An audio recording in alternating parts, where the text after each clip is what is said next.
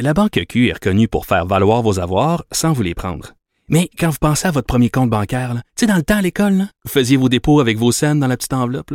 Hmm, C'était bien beau. Mais avec le temps, ce vieux compte-là vous a coûté des milliers de dollars en frais, puis vous ne faites pas une scène d'intérêt. Avec la Banque Q, vous obtenez des intérêts élevés et aucun frais sur vos services bancaires courants. Autrement dit, ça fait pas mal plus de scènes dans votre enveloppe, ça. Banque Q. Faites valoir vos avoirs. Visitez banqueq.ca pour en savoir plus.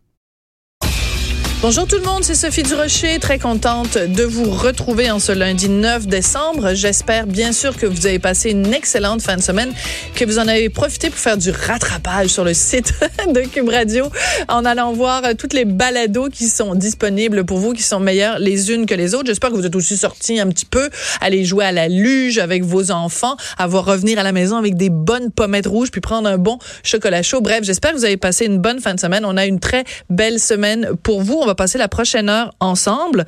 Mais d'abord, je veux, on va évidemment revenir sur le gala d'hier soir. On va parler de la DPJ, on va parler de toutes sortes de choses.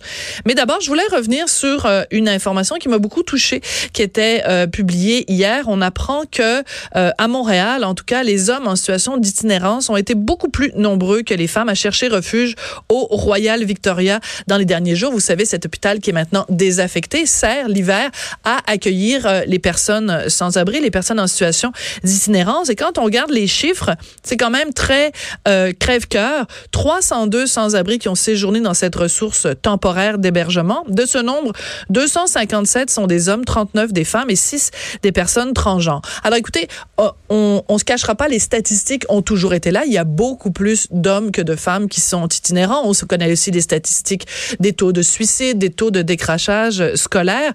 Mais je voudrais quand même attirer votre attention sur cette chose-là. 257 personnes euh, en situation d'itinérance qui trouvent refuge euh, au Royal Victoria, donc beaucoup plus que les femmes. Elles sont seulement euh, 39. Imaginez que les chiffres soient inversés. Je pense que ça aurait fait la première page de nos journaux. Euh, beaucoup plus de femmes qui souffrent, qui sont itinérantes et qui se retrouvent euh, en situation de détresse où elles ont besoin qu'on les aide. Je dis pas que il faut pas, il faut enlever à Paul pour donner à Jacques ou donner à Jean. Je me souviens plus trop des prénoms dans, dans cette expression-là, mais je pense que comme société, il faut se questionner sur euh, le l'équilibre des forces en présence. Je pense que quand il y a des gens qui souffrent, il faut s'en inquiéter. 257 personnes, beaucoup plus d'hommes en situation d'itinérance, beaucoup plus d'entre eux qui se retrouvent euh, dans les ressources d'aide.